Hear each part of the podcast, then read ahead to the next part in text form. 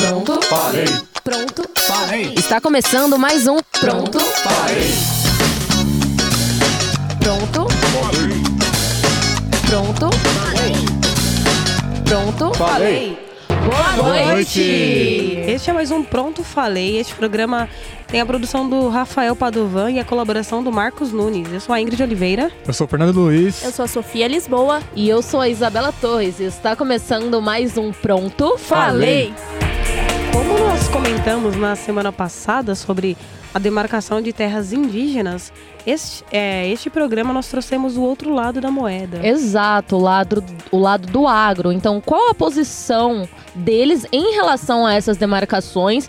E ainda falaremos sobre toda a polêmica que envolve a temática. Em entrevista com a advogada e especialista em direito socioambiental Samanta Pineda, ela nos esclarece um pouco sobre a visão do agronegócio nas demarcações das terras. Já já, inclusive, vamos soltar alguns áudios para vocês. É, a gente trouxe outra advogada também Nós para debater. trouxemos é, a Juliana Batista, ela é advogada socioambientalista também do Instituto Socioambiental, que é o ISA. É, o programa vai estar recheado, Recheado hoje. de surpresas hoje. Um ponto importante que a Samanta destaca é que para ela os índios não foram desrespeitados pelo agro, que o que faltou ao Brasil foi uma política de governo que determinasse o uso do território e a atribuição de terras aos índios que existiam e tinham direito às áreas em que estavam, pois essa falta de planejamento afetou tanto a eles como ao agro e ao meio ambiente. Ela cita também que existem, por exemplo, algumas terras de fazendeiros que são produtivas tipo, há mais de 30 anos e quando essas terras são colocadas como demarcações, é, isso com certeza vai gerar conflito entre os agricultores e entre os indígenas, é óbvio, né? Ele tem uma terra que era dele e de repente é colocado na demarcação. Vamos soltar o áudio, o primeiro áudio da Samanta? Perfeito. Vamos lá. Na minha opinião, o que parece muito errado, que atribuem ao agro a invasão de terras indígenas, a destruição do meio ambiente e colo tentam colocar no agro alguma culpa pelas coisas que estão acontecendo, é falta de política governamental. O agro brasileiro demonstrou e tem demonstrado que é o agro mais sustentável que existe. Todas as áreas rurais do Brasil, desde a década de 60, tem que ter reserva legal, que é uma porcentagem da área cuidada pelo particular para o meio ambiente coletivo. Tem que cuidar das suas APPs, as áreas de preservação permanente, que são áreas relevantes ambientalmente, encostas de morro, é, topos de morro, é, beira de rio, em torno de nascente. Então, eu não acredito que que o agro brasileiro esteja sendo tão criticado por não ser sustentável ou por não respeitar terras indígenas. Mas acredito que essa crítica é, se deve a, a principalmente três fatores: falta de planejamento de uso do território por parte da política brasileira.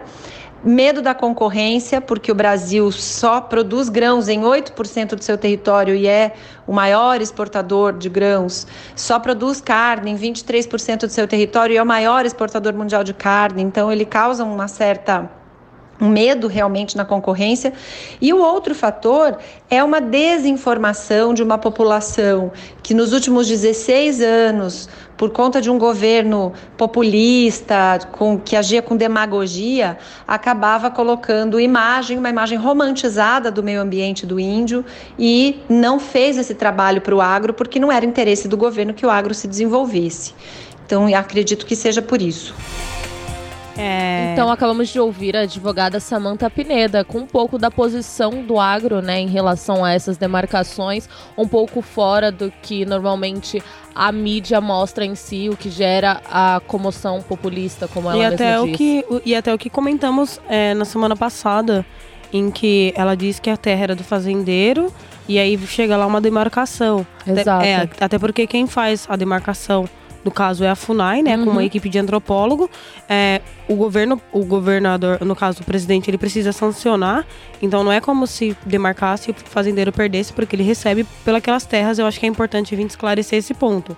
Não é a gente vai chegar lá e tirar a terra do fazendeiro, não. Eles recebem por, é, por aquela terra, pela quantidade que aquela terra produz, pelo valor da terra, mais o que ele produz. Então, mais o que ele Exato. ganharia. Então, vale ressaltar isso. E ela diz também que os direitos dos indígenas não foram violados. Para isso a gente trouxe é, uma advogada que ela é mestre em cidadania, democracia e direitos humanos, que é a Juliana de Paula Batista. Ela, como eu já comentei, ela é advogada do Instituto Socioambiental. E aí ela vai comentar pra gente que é, o que está garantido na Constituição dentro né, da lei dos direitos indígenas. E ela ainda comenta é, sobre o que legitima esse uhum. garimpo, no caso, e o discurso do presidente Jair Bolsonaro. Pode soltar o áudio. A Constituição previu que a mineração ou garimpo em terras indígenas só poderiam acontecer na forma da lei. Isso significa que o Congresso Nacional teria que fazer uma lei regulamentando essas atividades em terras indígenas. Até hoje, essa lei não foi elaborada né, pelo Poder Legislativo. E então, assim, é, hoje essas atividades são proibidas porque o Estatuto do Índio tem um artigo que fala que atividades minerárias e qualquer atividade que cerceie o fruto exclusivo dos índios não é permitida em terra indígena. Mas a partir do momento que se tiver a construção e aprovação de uma lei pelo Congresso Nacional, essas atividades passam a ser previstas e aí elas vão ser possíveis dentro dos limites dessa lei que ainda deve ser elaborada. Né? É, o discurso do Bolsonaro, ele infelizmente incentiva o garimpo e a mineração ilegal, porque quando ele fala que vai liberar, que essas terras são riquíssimas, né? E na verdade ele fala que essas terras são riquíssimas e não se existe, não existe nenhum estudo geológico que comprove se elas realmente têm minério ou não, qual tipo de minério existe ali ou não. É, ele legitima essas invasões ilegais, porque cria uma expectativa, né, nos invasores de que o que eles estão fazendo hoje, que é ilegal e contrário à Constituição, vai ser validado por um ato do Congresso Nacional antes desse ato é, existir e estabelecer as possibilidades e limites né, dessas atividades.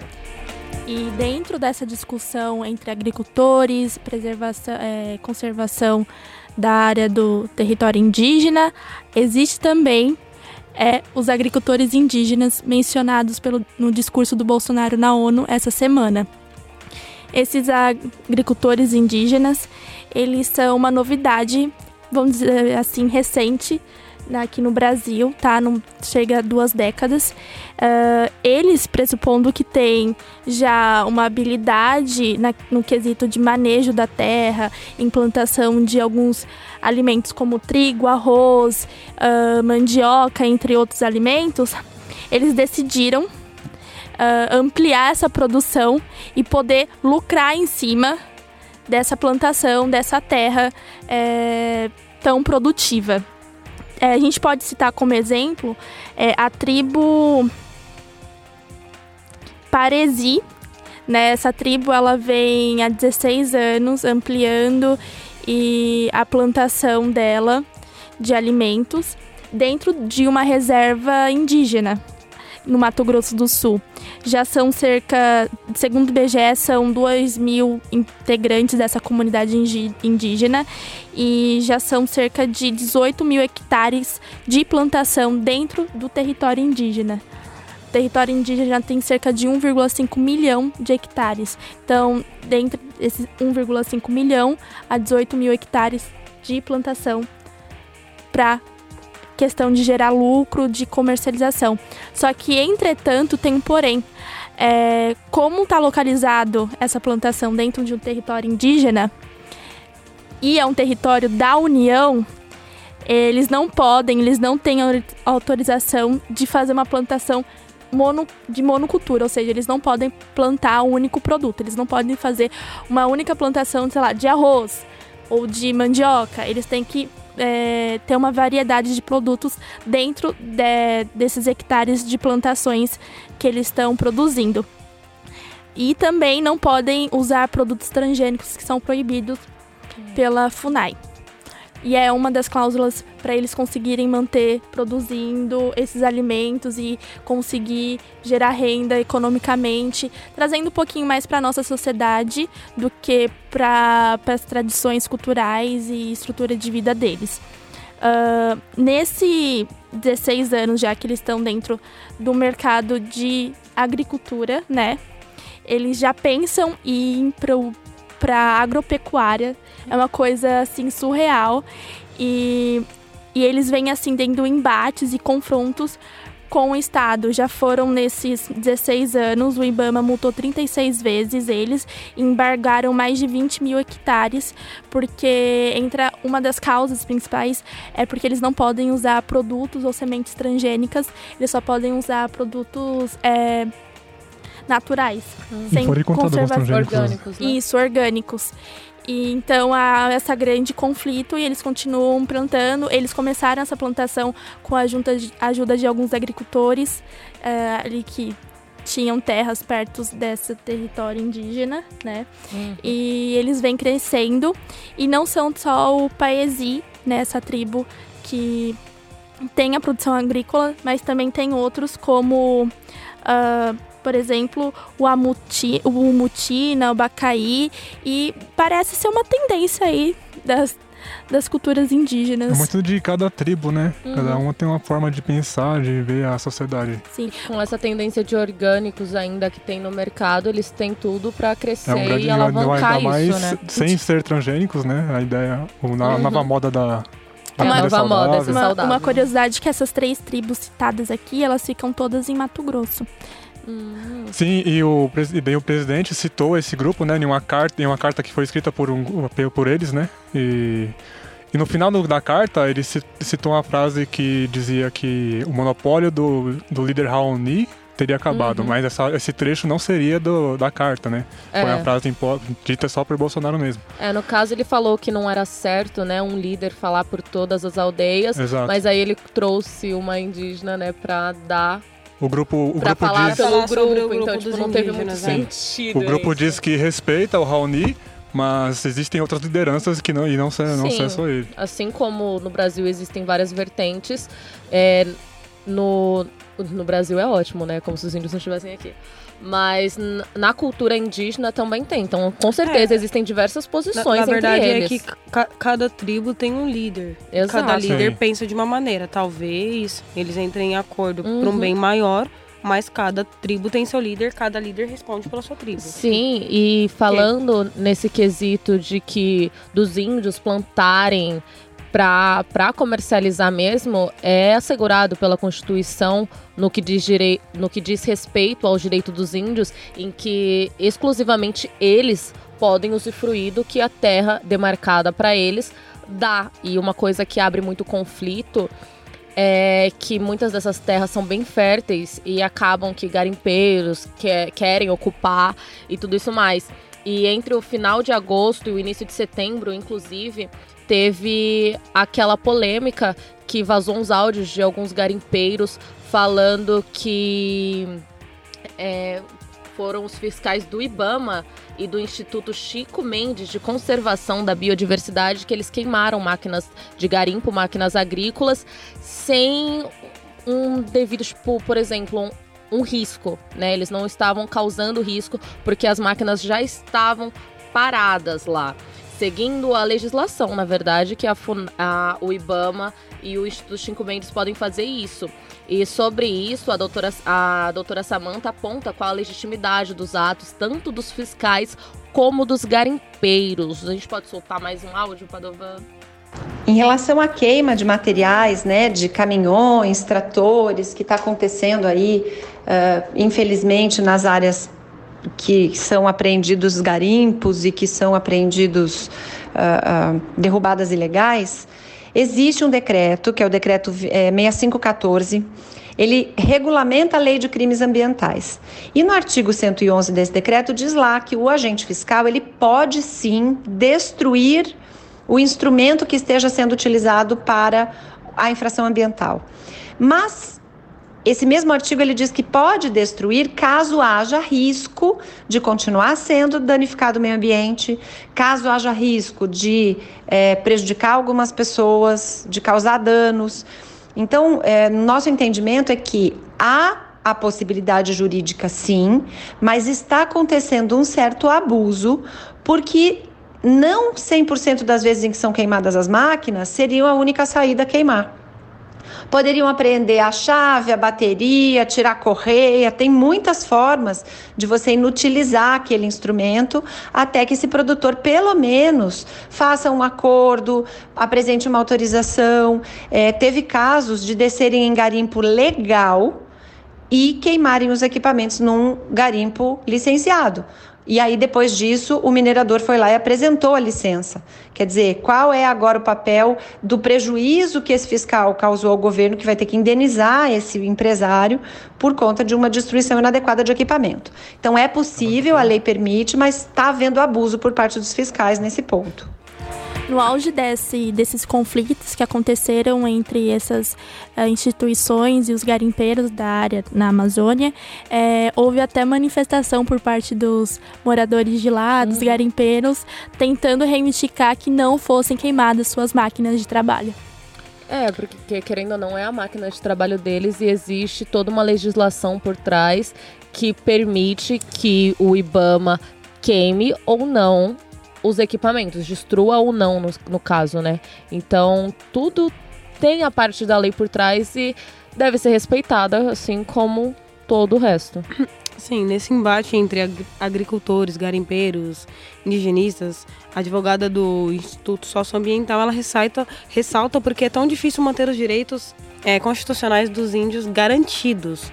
É, os garimpeiros, eles têm o espaço deles para garimpo, né? Não é que é proibido o garimpo, mas existe uma terra certa. A terra do índio não é a terra certa. E os agricultores também têm a terra certa, que são as fazendas. E aí a gente tem esse confronto, né?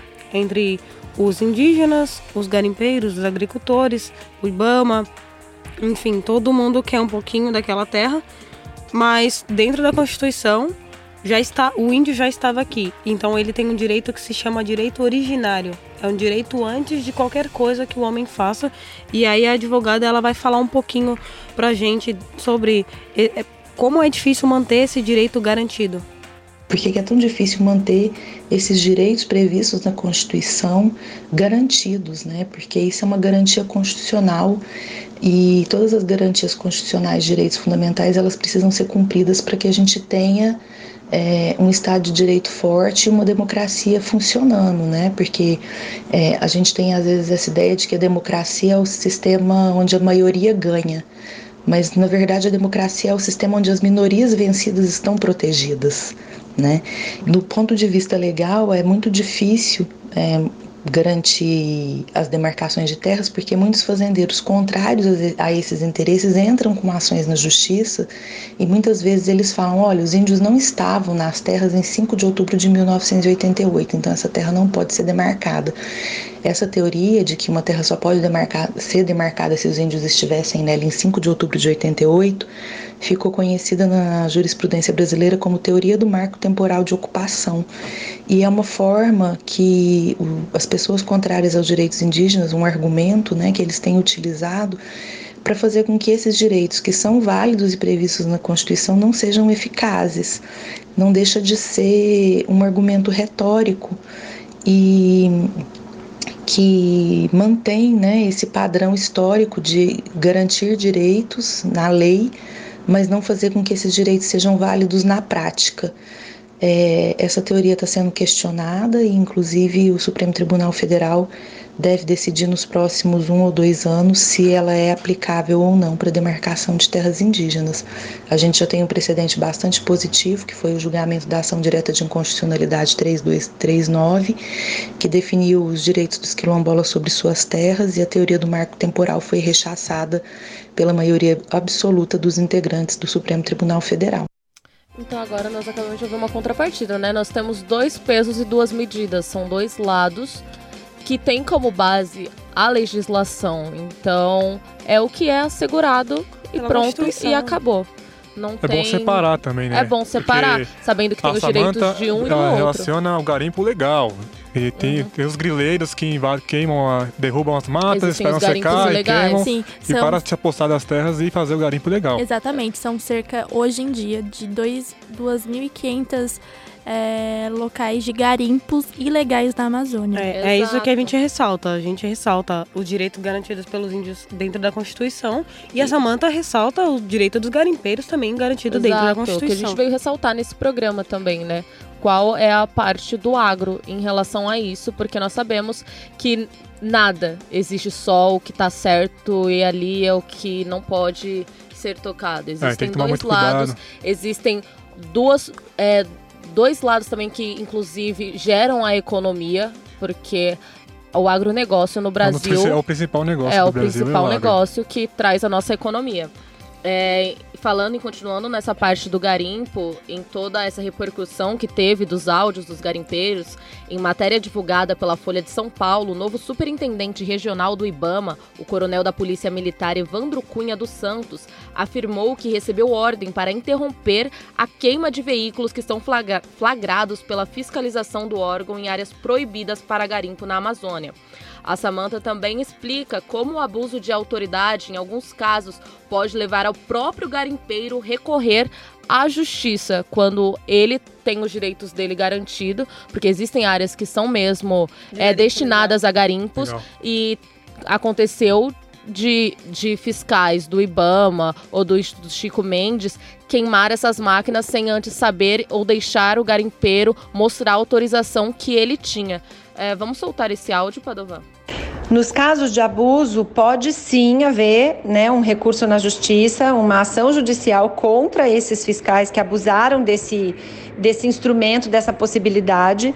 Se o produtor, se o garimpeiro é, comprovar que havia outra forma de parar a degradação ambiental, de parar o crime ambiental, ou que ele havia é, procurado já a documentação, já tem uma autorização, o próprio fiscal pode ser condenado pessoalmente e a instituição pode ser condenada na- numa indenização. Então, é, essa queima, esse abuso está causando um prejuízo para a coletividade, inclusive. Porque quando isso é inadequado, quem paga a conta é o poder público, e o poder público somos todos nós. É, então nós acabamos de ouvir mais um áudio da doutora Samanta, inclusive agradecemos a ela pela participação aqui no nosso programa para dar esse lado, né, esse parecer pra gente. Deu a luz pra nós. É, Que é muito exatamente. importante, né? Que eles têm direitos assegurados pela União e devem ser cumpridos Exato. e devem ser ressarcidos pelos danos sofridos. Sim. É, e o agronegócio, por ser um grande. Um grande forte, né, um grande- um grande braço da economia do Brasil, envolve muita política, né, inclusive Uhum. internacional. Tanto que a, a- o- é, a França aproveitou, o Emmanuel Macron aproveitou essa onda do ambientalismo para se ganhar votos na própria França, que está em Uhum. crise lá. Com, com esse acordo entre Mercosul e a União Europeia, o, o agronegócio francês está tá temendo a concorrência brasileira, por isso Com certeza. o, o Macron tá com, essa, Sim, com esse é. embate Ele pró-Amazônia viu, agora. é, ele viu uma chance de ganhar o eleitorado dele que tá fraco no momento Uhum. no país. E outra coisa, a gente vê a, a Guiana Francesa que que tem sérios problemas com garimpos ilegais, e isso não foi comentado por parte dele. Ele ignorou todo esse lado da Guiana Francesa ter inúmeros garimpos ilegais e veio criticar a nossa Amazônia. Exato, É, é, pra- todo pra- um jogo Para lembrar político. que a Guiana Francesa é uma parte da França, fora, da, Uhum. fora da Europa. Inclusive, a maior, a maior, maior país que faz fronteira com, com a França é o Brasil, com a Guiana Francesa. É. Sim, é todo um jogo político, né? Algo que o presidente Jair Bolsonaro ressaltou no discurso dele para a ONU foi a, A questão soberania. da soberania do Brasil em relação à Amazônia. A Amazônia ela não fica localizada só no Brasil, mas a maior parte dela está aqui e a que está aqui pertence ao Brasil, não é? Ah, pertence ao Patrimônio mundo todo. mundial, não é não patrimônio é. mundial. A Amazônia é do Com Brasil certeza. E nós temos o dever de preservá-la. Não é porque é do Brasil que pode destruí-la só porque você e é a gente faz o que brasileiro. a gente bem entende. A gente É, tem o dever de a gente É tem o dever. mundial, né? E, o, nesse E é um compromisso quesito, que assumimos também, Uhum. né?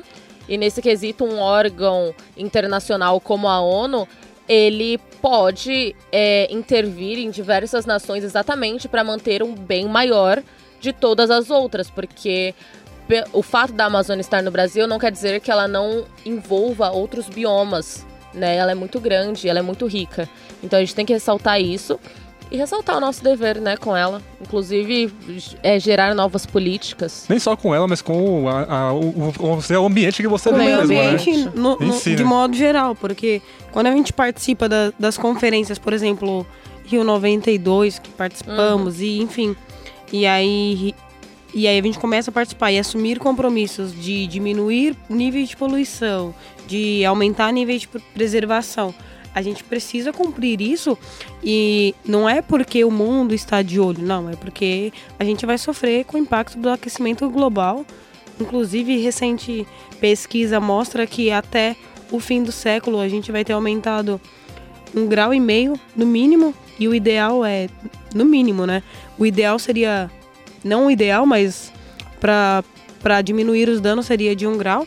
Então, é essa questão de que a gente vem discutindo aqui nos dois programas sobre demarcação de terras indígenas, sobre garimpo, enfim, é, é uma, uma questão muito ampla que envolve muitos e muitos fatores ambientais, econômicos, é, geopolítico. E, e aí a gente precisa colocar na balança, né? De forma que ninguém saia prejudicado. Nem nós, como cidadãos, nem os indígenas e muito menos o agro, porque a gente precisa Sim. alimentar pessoas. Sim, enquanto o agro ele pode ser, e ele, e muitas vezes, na maioria dos casos, ele é um agente é, na ajuda da preservação do meio ambiente. Sim, porque eles precisam do meio ambiente fazer. Exatamente. É, a preservação do meio ambiente é isso, né? Tipo, eles precisam de árvores até pra dar uma amenizada no clima, pra poder chover, pra ter agro, ou pra poder, enfim. Envolve tudo o meio Sombras. ambiente, né? É, Sim, a gente vê isso na agricultura sustentável, que é uma, uma forte iniciativa que tem crescendo muito mais e só tende a se desenvolver aqui no, pra- no país e no mundo todo em geral. Nós somos um símbolo, né, mundial refe- como referência de agronegócio. O, país, o Brasil é um país que exporta é, alimentos, grãos, carne. O Brasil é o país que mais exporta gado no mundo. Então, nós temos esse dever também. A gente tem uma diversidade muito grande de alimentos, de, de, produ de produção de alimentos, seja eles de frutas, carnes, assim, é, grãos, a gente tem uma grande variedade. E parte disso é por causa do clima que, que tem a ver relacionado ali intrinsecamente com a Amazônia. é por isso que nos programas a gente procura trazer, né, os dois lados da, da história, porque no outro nós trouxemos sobre ah, o MPF falando em defesa da FUNAI, des- dessa vez nós trouxemos advogadas socioambientais para falarem sobre o agronegócio e também sobre a Constituição, que garante o direito dos, dos indígenas e também da, do agronegócio. É, Isso é finalizar, importante a gente pra- tem mais um áudio também, né? Debater, debater mesmo as ideias, né? Mas faz super, vale, vale, vale a pena fazer esse tipo de É, debate. quando a gente questiona, questiona a Juliana sobre a dificuldade na demarcação das terras indígenas, ela, ela responde pra gente e ainda fala sobre os direitos originários dos indígenas.